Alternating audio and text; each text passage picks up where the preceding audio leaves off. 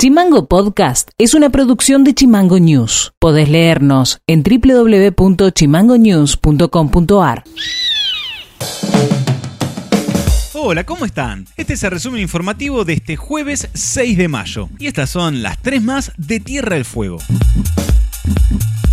En febrero del año 2021, el empleo privado registrado a nivel nacional se mantuvo estable con respecto al mes de enero. Nuestra provincia tuvo una caída del 0,5% entre enero 2021 y febrero 2021, lo que afectó a 176 empleos. Comparado al mes de febrero 2020 y 2021, Tierra del Fuego tuvo un aumento del 6% de creación de empleo. Recordamos que según la última estadística, el cuarto trimestre del año 2020, el conglomerado Ushuaia Río Grande muestra un 12,8% de desocupación.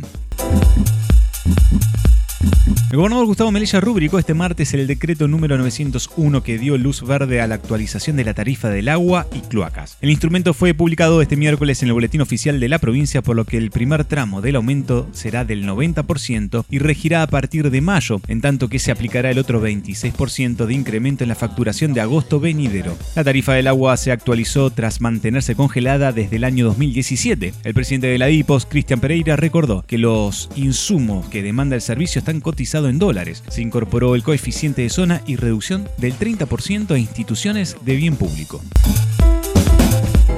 La Secretaría de Deportes y Juventud de la provincia suscribió el convenio con el Banco Tierra del Fuego con el que se oficializó el programa provincial de becas deportivas cuyo objetivo es acompañar económicamente el desarrollo y proyección de deportistas fueguinos. Las becas se dividen en tres categorías, de oro por 80 mil pesos, de plata 60 mil pesos y de bronce 40 mil pesos. Las y los deportistas interesadas deberán solicitar la beca deportiva con los requisitos solicitados teniendo en cuenta como fecha máxima el próximo 6 de junio del año 2021 al siguiente correo electrónico becasdeporte.tdf.gov.ar.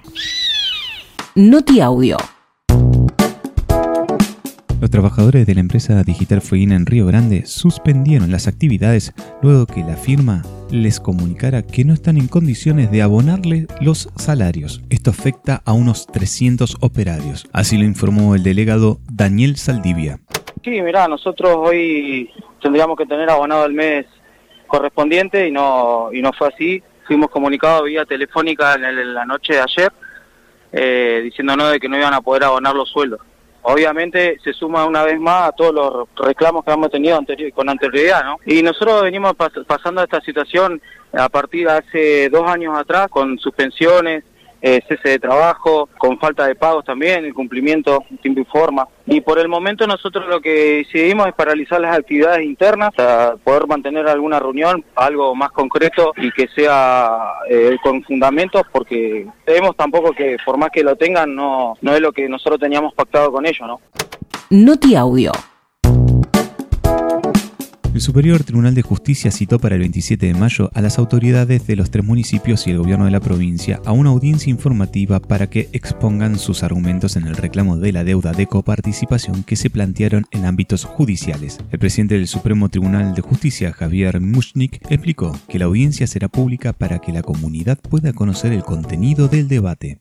Por un lado, se recupera una, política que es invertir en, el equipo que necesitan los chicos para poder integrarse de manera adecuada al sistema educativo, en un contexto que lo vuelve además imprescindible. Y por otro lado, se usa esa política también para atraccionar la producción nacional, que realmente muy contentos, se recupera la producción de netbooks en la provincia y en el resto del país, que también... Da posibilidad de que los jueces interroguen libremente, sin prejugar, por supuesto, pero que interroguen a las partes sobre el alcance de lo que se pretende, el motivo eh, que los impulsa a litigar en cada caso. Eh, bueno, contesten los contraargumentos que la parte opuesta les, les esgrima en el ámbito de la audiencia. Decir, básicamente es la posibilidad que el tribunal le da a las partes para que vengan a, a plantear si la situación que los impulsó a generar, en este caso, una acción judicial tendiente a reflotar un viejo convenio entre las mismas partes allá del año 2010, si la situación se mantiene tiene, si la situación se ha, se ha mejorado.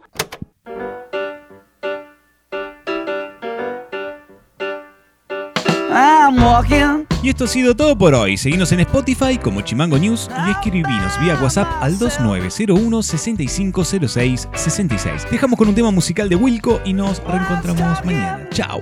Chimango Podcast. Conducción, Federico García. Diseño y redes sociales, Micaela Orué. Seguinos en Twitter. Seguinos en Facebook como Chimango News. En Instagram como Chimango News OK.